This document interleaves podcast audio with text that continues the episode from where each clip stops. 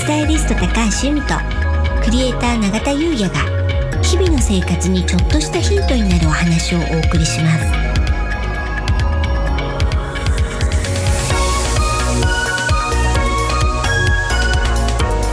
こんにちはクリエイターの永田優です。こんにちはスタイリストの高橋由美です。楽しくて楽になる、はい。本日のテーマははい。祝初ゲストゆっからふさん。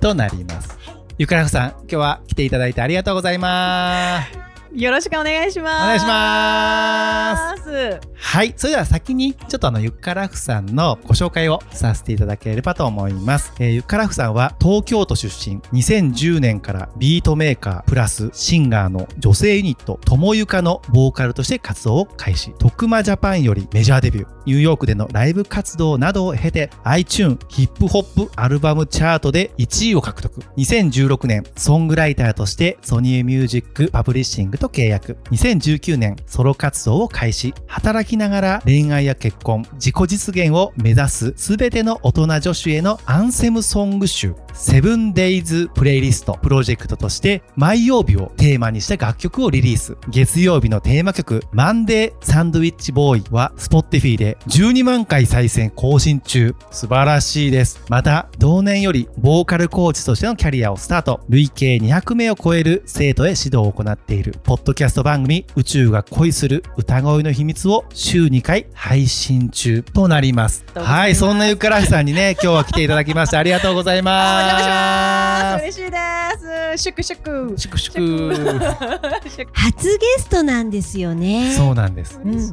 はい。満を持して。はい、うん。ゆからふさん来ていただきました。うん。嬉しいです。よろしくお願いします。はいよろしくお願いしますゆっかさんとは、はい。あの岡田さんというね、うん。あのポッドキャストのプロデューサーの方の、うん。あのクラブハウスでお部屋が開かれた時に、同じお部屋に行って、あのそっからのご縁でねそうですね。仲良くさせていただいてて、はい。あのゴールデンウィークには、あのゆっかさんのうん。ポッドキャストのイベントですね、はい。宇宙フェスはい。にも私がゲストで出させていただいたりとか、あと私あの毎日ですね朝7時10分からのゆっかさんのクラブハウスのお部屋にはい、歌ってモーニングメディテーション部屋ですね。はい。はい、はい、ありがとうございます。すいません今飛びました。いはい。そこにねお邪魔してたりとか。はい、はい、そんな感じで、うん。であの会いましょう会いたいですねっていう流れから、はい、会うならゲストに出てくれないかとそんな流れではい、はい今日はお願いしてるというわけなんですけど。はい。はい。嬉しいですね。そうなんですよ。ゆかさんに聞きたいことがたくさんあって、うん。いや嬉しいです。はい。今日はなんか聞けたらななんて思って。はい、はい。では早速はい、はい。ゆみさんの方から、うん。ゆかさんにね、はい。質問を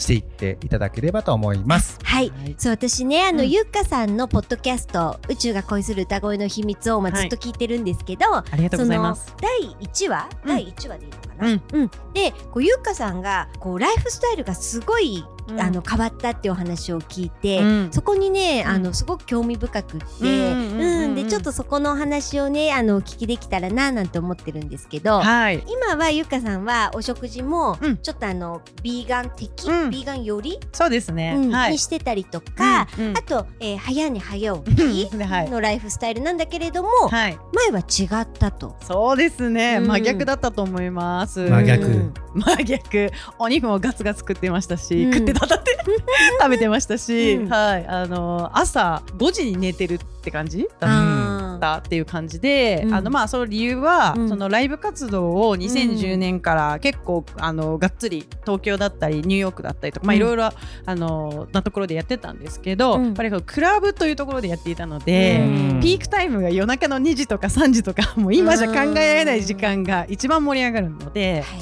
そういう時間帯にライブをするってなると、うん。やっぱりかなり夜型になりますし、うん。はい。まあ、ちょっと今よりね若かったっていうのもありますけれども、うん。あの夜型で曲を作ったりリハーサルしたりとか、まあ、うん。そういう生活がメインだったので、うん。その時はそれで楽しかったんですけど、うん。なんかやっぱりその夜ってなってクラブってなるとお酒がついてもあるんですよね。うん。でお酒めっちゃあの飲まれるタイプだったんで 飲むより飲まれる。そうそうそうなんですよ。っていうのもあって、うん。でその場はやっぱ楽しいですし、うん。なんか結構クラブカルチャーってあのみなんていうのテキーラうん。のショットを何倍飲むかみたいな、うん。もう今じゃ考えられない世界観の中で生きてたんですけれども、うん。なんかそういうのもあったので結構その酔う頻度が高かったんですよね。うん。でその時楽しいんだけれども、うん。翌日二日酔いで引っ張って、まあ時間もこれ無駄だよなとか、なんかこうこの生き方大丈夫私みたいな結構自問自答する時間があったんですよね。うん。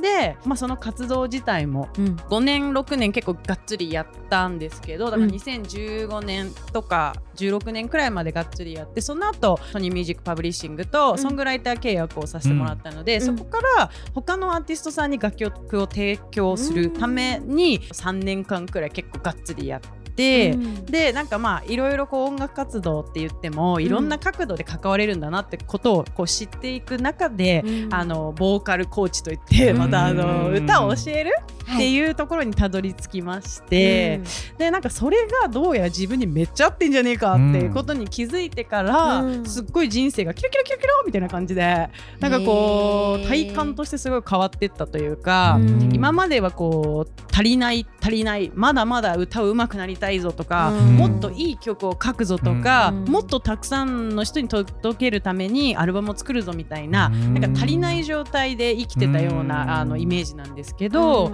人に何か歌を教えるっていうところに、うん。えーをきっかけに、うん。あのえもう持ってるじゃん私みたいな。うん。もうも20年くらい歌ってんだから、うん。なんかそれをやっぱり今から上手くなりたいと思う人にお伝えするだけで喜んでもらえるの超ハッピーみたいな,、うん。なんか気持ちになるタイミングがあったので、うんそこからその食事もそうですし、生活リズムもそうなんですけど、うん。やっぱり人にこうしなさいっていうことは、自分もやっぱやってないと説得力がないので、うんその習慣化とかルーティンってことがやっぱりすごく大事だなってことに同時期にもやっぱ気づけたことがあったので、うん。そういうのをやっぱ体現するために生活をガラッと変えたりとか、うん食生活を変えたりしてそうそれであの生徒さんに 突っ込まれないように あの、まあ、先生らしくじゃないですけども、うん。まああのうん、なんかそういう意識がちょうど23年前にガーって変わったのでそこから変わってったって感じですかね。えーなるほどです。あの今ねあの、はい。ルーティン化ってお話がありましたけど、うん、ルーティンすることによって、はい。い、いことがあるんですよね。ルーティンね。ルーティン。そうですね、うん。ルーティンマンになってきていますけれども、うん。はい。そうですね。なんかやっぱり毎日それこそユミさんが毎朝のね、平日朝7時10分からクラブハウスで、うん。私もお部屋を開いてユミさんが来てくださってるって話もあったんですけどやっぱりこう毎日やってるからこそ、うん。その自分の状態に気づくことがやっぱりできて、うん。やっぱりあのクラブハウスではストレッチとか軽いストレッチをして、はい。えー腹式呼吸をしたりうん。声を出すっていうのをやってるんですけれども、毎日やっぱやることによって自分のコンディションにまずうん。自分が一番気づくことができるので、やっぱ自分の変化に気づけない人はやっぱなんていうのかなそこから何か人に伝えることってやっぱできないなとも思うので。うん。はい、なんかそのルーティン化っていうところで言うと、うんまあ、まず自分の変化に気づきやすくするためにとかはすごい大事だなというふうに思って、うん。うん、なんかやってます。そう。なんかすごい喋ってますよね。大丈夫ですか？大丈夫。そういう回です。大丈夫です。ずっと喋ってないですか？大丈夫長津さんなんかルーティンでやってることあります？僕ですか、うんあの子供の送りとか、うんはい、あの朝、うんなので平日も6時起きなんですよね。うんでまあお弁当を作ってでまあ息子を起こしてとか、まあそういうのもやってるので、まあそのあたりがルーティンですかね。うんあとはまあビールを飲むとかね。うんうんうんあのそんな朝6時起きるんですけども必ずビールは飲みますうん。とか。夜にですよ。夜です夜です。今その流れで朝ビールしてるのかと思いました。やばいですよね。朝からね 飲んでるね人やばいですよね。元気。はい、うん元気ですけどね。はい。そうなんです。なので、まあ、ビールを飲んで、はい朝起きて送ってくって、まあ、そこまではルーティンですかね。その後は特にないかな。はい。うん。ユミさんは？はい、私はですね、結構ご存知の方多いと思いますけど、え完璧な左右を毎朝飲んあ、そうだ。でます。。完璧な左右？聞きたたいね。あのアーユールベーダ的な完璧な左右で、うんうん。あのお湯を缶にいっぱいにお水を入れて、うん。お湯を沸かして、うん。であの換気扇を回してうん。加風を入れる。水に火で沸かして風を入れることによって、うん。完璧な左右が出来上がる。でそれを20分沸騰し続けてはい。でで20分沸騰し続けると完璧な左右が出来上がるのででそれをすすりながら飲む。何分かけるんですか？すすりながらすすりながら飲むのはあのそこに時間はないんですけど、まあ、大体10分15分でうん。すすりながら飲む。これをもうですねうーん20年以上続けてます。うん。おーすごーい、うん。すごいすごいですよね。結構ルーティンの鬼ですよねユミさんってね。ですよね。なんかそうなんですそうなんだろうなって思います。私あのスタイリストも31年やってますしうん。うんうん風水も17年やってるし、んんん。そう一度始めたことは長いんですよね。うんうんうんそうですよね。で僕でもあのこの左右のお話よくお聞きするんですよ、うん。で、まあ、ポッドキャストでもね何度か話していただいて、アーユルベーダ的な完璧な左右。うんうん夜間があってうん。下から火を入れる。から、まあ、ヒノキですよね、うんでそこに水がある。でそして風？うん。風は換気扇なんですよね。換気扇を回すんですよね、うん。あの僕の中で違うんですよ。火は入れるのなんとかイメージあるんですよ。あの換気扇って上から回してるじゃないですか。そうですけど。火はね入れてるのすごいわかるんですよ、うんうんうん風入れてますかっていうかこう。でもそうやってあの書いてあったからあ書いてあったんですね、はい何かにね。めっちゃウケる。まあいつもここ。そうごめんそこが若干引っかかるんですよ。そうですね。めっちゃ換気扇上で回ってるよね。てください すいません。めっちゃ面白い あでもルーティンの、うんルーティン。はい、はいありがとうございます。次の質はい問お願いいたします。もういっぱい聞きたいあそうですね今日ちょっとねいっぱい聞きたいことがあるので、あのゆかさんねよくあの宇宙と両思いになるといろいろいいよっておっしゃってるじゃないですか。はい。そこの部分をちょっと詳しく聞けたらなと思って。そうですよね、うん。でも宇宙と両思いはもう本当に心から自分最高みたいなふうに思うことかなと思っていて、うん。そのさっきもお話したその足りないなとかもっともっと欲しいという欲ではなくて、うん。もう足りてるから十分な状態なのでそこから、まあ、自分満たされているよ。大丈夫だよみたいな状態が私としてはその宇宙と両思い状態かなって今のところ思っているので、うん。そうですね。その状態で例えば仕事とか恋愛とか、うん。まあ、親子関係とかもそうなんですけど、なんかそうなると結構全部なんかこう俯瞰して見れるようになるので、うん。それこそうんあのなんていうのかな自分なんだけど自分じゃないっていうか。なんかある時からもうそんなような状態になってずっと夢の中にいるみたいな状態なんですけど、あそうなんですね。はい、なんかそうなったからの方がうん。すごくこう世の中との関わりとかも影響されないというか、うん。ちょっと影響はされますけどでもすごく揺れなくなったというか、うん。っていうのがあるのでそういうのをなんとなく自分の中では両思いというふうに呼んでいます。そういうことですよね。はい。で僕今の話聞いてると、まあ、俯瞰して見えるとか、まあはい宇宙って、まあ、うん。外になんか一見あるようなんですけど、うん。まずゆっかさんは自分なんですよね。だからうん。宇宙は自分の中にあった。うん。うん。でもまあ自分の中を掘り起こしていくと、まあ、結果を俯 瞰して見えるとか、まあ、宇宙と、ね、仲良くなれるみたいな、そんなイメージなのかななんてね今、うん。お話聞いていて思いました。はい どうしたらそんな表情。ななんとねなんですかその表情？ゆいさん今今の表情なんですか？違う今言おうとしてることがつながるかなと思ってうん。ちょっと悩んじゃったんですけど、はいはい。あの去年からねあの、はい。風の時代風の時代って言われてるじゃないですか。はいはい、で風の時代って、うん。自分軸で生きるっていうね、ううん。んだからちょっと今のゆかさんのとはちょっと違いますけれど、はでもやはり、うん。自分ありきでっていう、うんうん。自分にフォーカスするっていうところでははい。一緒なのかななんてあそうです思って。ねうん。あでもそうですね。自分がやりたいことだけやるとか楽しくないことはやらないとか、うん。違和感に思ってることは突き詰めて排除するとか、うん。なんかもう違う言い方すると神経質だなって思うんですけど、うん。でもそれくらいやってた方がなんか結果人にも迷惑かけないしなとか、うん。なんかこうそう全体的にこうまあバランスよく生きられるなっていうような実感があるっていう感じですかね。はいそうですよね、やっぱりね自分が納得してないと結果ね、なんかそれこそ人にご迷惑かけたりってこともありますよね、こう自分が我慢してればうまくいくかなと思うけど、結果としてそうじゃない、うん。うん。うん。最初から素直になっといた方がうん良かったみたいなことってありますよね。うん。ねでも今のゆっかさんのお話を聞いてると、うん。やっぱりこうそぎ落としていったやりたいこととかを、これでもちょっと浄化にねもつながりますよね。うん。確かに確かに。ね、こううん。何を浄化ってわけじゃないんですけどもね、うんこうそぎ落としていくというかうね、んうん、なんかそんなイメージがあります。確かに、それとね、まあ、この話もつながるかわかんないんですけど自己形成みたいなうんうんうん。よく話あるじゃないですか、はい、その時によくイメージすると一つ何かがあって、まあ、石だとしましょう、うん。石だとしてこれに何かをこうプラスしていく。うん。こうやって自分を作り上げていくんだみたいな。僕たちは結構学びながら、まあ、生きているので、うん。なんかこうプラスしながらこう自分を作り上げていくようなイメージがあるんですけどもうん。先ほどのまあゆっかさんのお話とも通じるんですけどももう自分はあると。うん。うんで逆に言うともうある自分をうん。こうそぎ落としていってこのコアの部分がこれが自分になっていくみたいな、うん。そんなイメージなのかな。ここから付け足すんじゃなくて、ここからそぎ落としていく、うん。そうすると自分本当の自分になっていく。自分はある、うん。ありました。あごめんなさい。喋っちゃって。大丈夫です。大丈夫です。そういうそういう場です。なるほどですね。うん。うん。うんあの今のねお話にプラスしてってとこなんですけど、はい。ゆっかさんがなんか普段からうん。心がけていることってあります？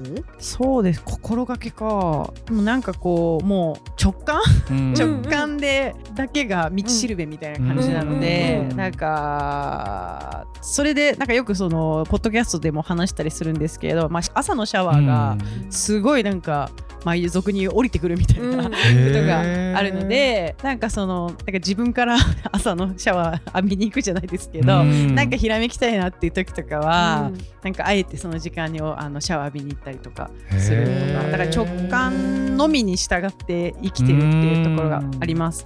まあもちろんそういうデータとかうん 大事なんでうん。数字とかもうん。苦手ですけど、うん。まあ見るようにはしてるんですけど、うん。基本的にはあこの人に今会いたいとかってなったらうん。もうパパパって連絡したりとか、うん。あと逆にそう思っていると連絡来たりとかするじゃないですか。ま。すね。だからなんかこう、まあ究極なんかこう、まあ、今なかなか人と会えないってことがあって、うん。じゃあ例えば誰か友達仲いい友達がうん。お誕生日だねって思って、まあ LINE とかであの済ましちゃうかもしれないんですけど、うん。究極その人のことを思っていたりとかすれば、あっちもきっとそれを受け取ってくれてんじゃないかとかって、うん。ちょっとわからないですけどそういうふうに思うようにしているので、なんかそのあえて何かこうものとか目に見えるものとしてうん。差し出すというよりはなんか思っているっていうことがすごい大事だなと思うので究極そのまあ目に見えないものを結構信じがちなのでうんうんうん。そのなんか直感とかっていうところで言うとなんかこの人が今日お誕生日だなと思ったらなんかねかつては Facebook とかでパパパパって出てきてさ、うん。みんなでおめでとうっていうトレンドとかもあったと思うんですけど、うん。まあ今 LINE とかでも出てきますけど、まあする時もありますけどしなくても、まあ、うん。思いは届いてるしなとかいうような気持ちで過ごしていると、なんか思わぬ恩恵がこう出てきて、うん。時間がめっちゃできるなっていう。ななんて言ったらいいんでしょうかね、うん。メールの時間とかも意外とうん。ラリーするとなんていうの？その時間食ってるっていうか、うんもちろんコミュニケーションなんで必要なことはやるんですけれどもなんかこうやっぱそのさっきおっしゃっ長田さんがおっしゃってくださったそのちょっとそのそぎ落とすというか、っていう面でもなんかこうなんていうのかな必要最低限だけしてると なんか毎日時間がめっちゃできるなと思って。そうなのでそのできた時間をまた新しいその直感で これ今日やりたいからやろうとかうん。っていうところにこう当てる循環をしてるとなんか結果すごい毎日楽しいみたいなことになるのでなんかこう直感から始まってまたアイディアが湧いてっていうようなルールまたルーティンなんですけど、はい。して暮らしてるみたいな感じで、へー。はい。そうですかね。いいですね。心がけてるとか。はい。えでもねはい直感ってはい。私もすごく大事にしていて、うんうんうん。でやっぱり冬始めてから、うんうん。すごくね直感はうん。冴えるようになったなっていうのはあります。おー。でそれこそあのなんかすごい久しぶりにあの人のことを思い出したなって思うと、うん。まあ、多分きっと向こうも思い出してるのかなうんうんうん。みたいな、うん。で本当に連絡来たりとか、ううんんそういうのはあるし、うんうん。あとあのそのパッて思うんだけど、うん。その後の段取りで、うん。A って浮かぶけど、ん。いやでも A だとちょっとあの、うんうん。段取り悪いから B にしようみたいなことってあると思うんですけど、うん、B を選択しないようにしてます。あ。その、アイデアとしては出てくるんだけどでも最初に A って思ったよね。それ直感だよね。試してみようみたいな、うん。そうするとやっぱりあこういうことだったんだみたいなことがあるのでうんうんうんうん。だからすごいねあのゆうかさんのお話はよくわかります。いいですね。うんで風水もね直感良くなりますしねそうなんですよ。ですよねタイミングがすごく良くなるのうん良くなりますよで。ねうんうんうんうんあのゆかさん瞑想とかうんヨガとかもやられてますよね。とかそうやってみてます。そうです、そうです。いかがすですか？そうですね。うんまあ瞑想は、うんなんかこうややりたいんだけどきっかけがなかった。っていうだけで、でも最近そのねポッドキャストとかでもお話ししてるんですけど、うんあのそれこそ由美さんともね、はい。の知り合いの山川あずささんっていうあねうん瞑想されている、うん。まあ、先生がいるんですけど、うん。彼女の娘さんと知り合うことがあったんですよね。そういうことですよね。そうそうそうそうそう、うん。そういうのもあって、まあ、やっぱりこういう縁がある人って、うん。まあなんかその過去生とかで関わりがあったりとか、うん。なんかやっぱ縁がある人だなって思うとその人をこう伝ってうん。教えてもらおうってすごい思うのででタイミング的に今年がそういう年だったので、うん。あの今毎朝6時40分に起きて、うん。なんかズームのそういう会があるんですけどあそれにそうなんですか？参加させてもらってうん。20分座るみたいな。やっててでもすっごい心地よいというか。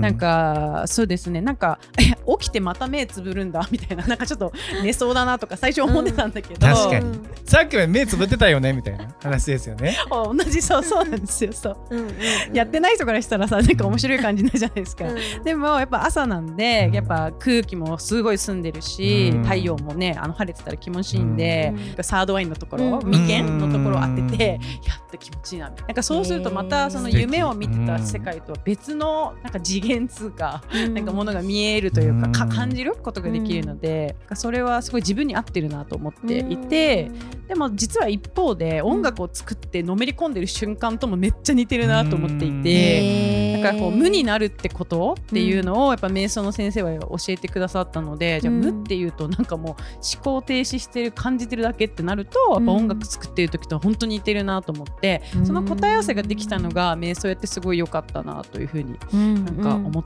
ているところって感じですかね。やっぱりね最終的に瞑想だと思ってます最終的には瞑想。なぞった。やっぱねいろんなこうあるじゃないですか、うんうんうん。いろんなのがあるんだけれどやっぱりその精神的な、うん。なんていうんですか？うん。進歩うん。を、えっとするためにうん有効なのは、うん。やっぱり瞑想だと何年も前から思ってるんです、何年も前から。ぱり本当皆さんいいって言いますもんね、うん。そうですようね。ん。あの山川あずささん、うんうんあの僕もイミさんからお聞きしていて、はい。あの本をね、はい、うん唯一残したかった方の本で、うん。そうなんです。あの自己啓発の本を大量に読んでいた20代の時に、うん。でももうちょっといいかなと思って全部手放してでもああの本なんで手放しちゃったんだろうって後悔したのがその山川あずささんでゆっかさんのお部屋でその方のお名前が出て、出てそう。え？今なんて言った？みたいな。うんですよね。うんゆっかさんはその山川さんの娘さんとうんお会いされた。そうなんですよ。これどういうきっかけなん。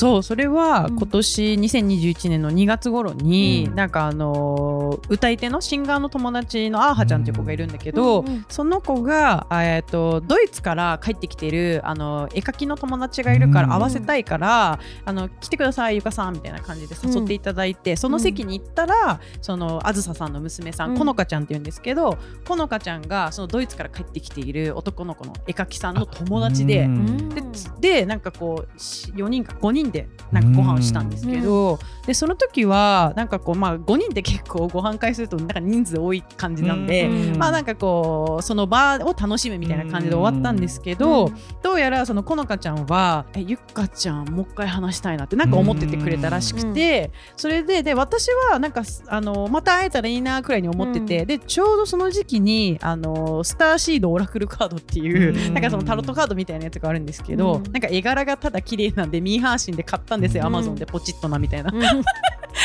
うんポチッとなして来て「あ綺麗みたいな感じでうん。インスタのストーリーズに上げたら、うん。このかちゃんが「そういうの好きなの?」みたいな感じで声かけてきてくれて、うん。で私もそういうのできるんだよやってんだよと言ってて、うん。でお母さんがなんならそこのその先生ですよ、うん。みたいな。うん。でそれがあずささんでみたいな。うん。でそこでじゃあ一回会おうよっつって、うん。このかちゃんとこう渋谷でお茶してめっちゃ盛り上がって。でそこからじゃあお母さん瞑想会やってるから来たらっつって行く行くみたいになって、そこからギュンとはい、うん。あのつながりができて、うんうんうんっていう今に至るっていう感じです。そうなんですね。そうなんです。そうなんです。はい。で最初瞑想会はじゃあリアルでうん。であ一回そうです。うん。はい。でその後オンライン。オンラインもそうですし、そうで4月はなんかキャンプキャンプっていうかなんか合宿みたいなのもあったんでそうなんですね。なん。か横浜の森の中みたいなそれゆかさん行ったんですよね？行きました、うん。そうなんです。なんか2泊3日だったんですけど、うん。仕事の都合で1泊2日ではあったんですけど、うん。そう行かしていただいて も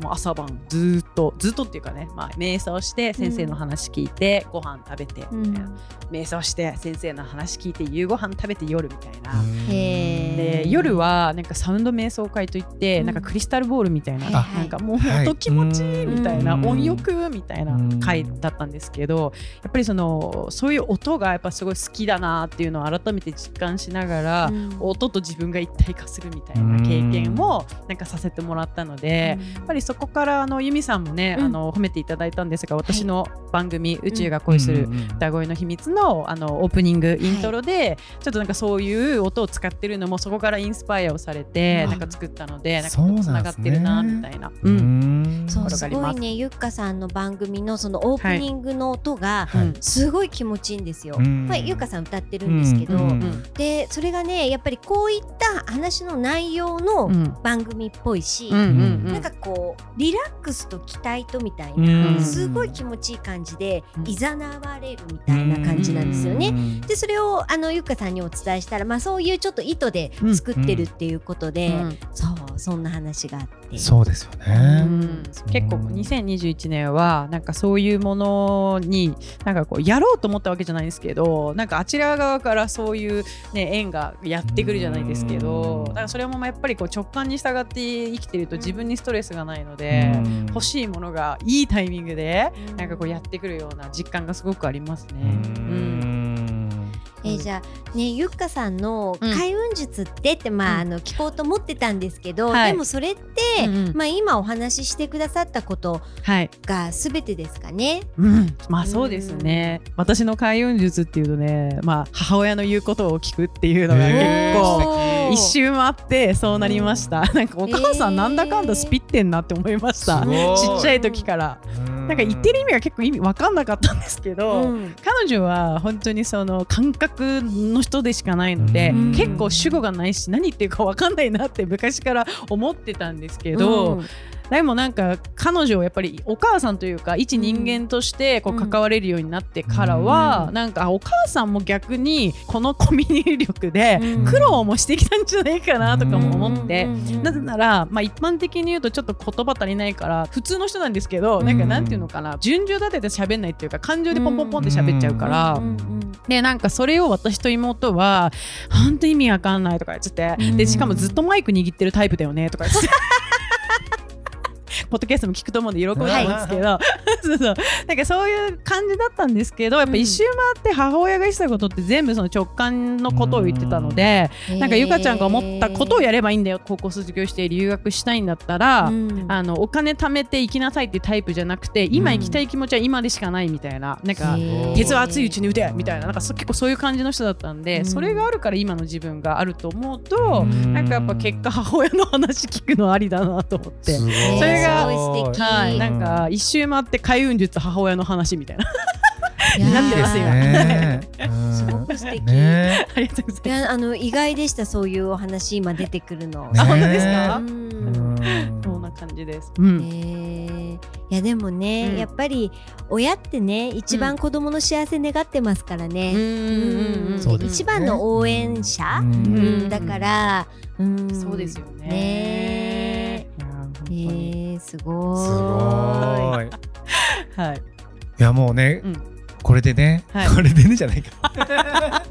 でもね、本当本当いい話でね。ね。本当ですか？はい、締めていただいいやいて。や。よかった。んえっとゆっかさんが今後はい。うん。やりたいと思ってることとか、うん。こうなりたいなみたいな、まあ、夢というか、うん。なんかそういうことをあのお聞かせ願えますか、そうですね、うん。もうやりたいことだらけで、うん。この今世でやり遂げられるかわからないことばかりなんですが、でもまあそうですね。1年後2年後で考えているのは、うん。やっぱりあの自分のこの生徒さんが、えーとまあ、歌で食べていきたいなっていう子とかもやっぱいたりするので、うん。そういう子がどういうふうにしたら食べていけるかっていうところを含めて、音楽制作もそうですし、うん。あのーじゃあバイト、うん。全然音楽と関係ない仕事をすると、うん。やっぱり生活がこう分断されちゃうので、うん。やっぱり音楽とかって結構生活の中になんか寄り添うものだなと思うので、うん。何かこう歌を軸に生活をできることで制作もしながら、えーうん。配信リリースをできることとか、うん。そういうものを、まあ、自分の経験を通してうん。お伝えする、まあ、なんかこうボーカルプロデューサーとして、うん。あのーそうですね、あのー未来のこうスターシンガーというか、はい、なんか新しい世代の10代とか20代前半の子とかを育てたいなみたいなのはあります。すごい、はい。あのいいいい夢ですよね。夢？やりたいこと、うん。うん、ねえ。いいと思います。やっぱ未来にね。未来の、うん。そしてねあのその人の成功が自分の成功みたいな、うん。うん。うん。すごいなんかゆっかさんらしいというかすごく素敵な、うん、お話聞けてよかったです。あ。りがとうございます。ありがとうございます。はい。なんかね、うん初めてのゲストに来ていただいてちょっとあの、は至らない感じの進行であれなんですけどいやいやいやでも私はすごく楽しい時間で。こちらこそです楽しかったです。今日はありがとうございました。ありがとうございましたじゃあゆっかさんの番組のあのーあのはい、あの、ゆかさんの番組の URL ははい。概要欄に、はい、載せさせていただきます。はい、はいありがとうございあます。りがとうございました。はいぜひお聞きくださいありがとうございました。それでは、本日は以上となります。はい、楽しくて楽になるスタイリスト高橋由美とクリエイター永田優也がお送りしました。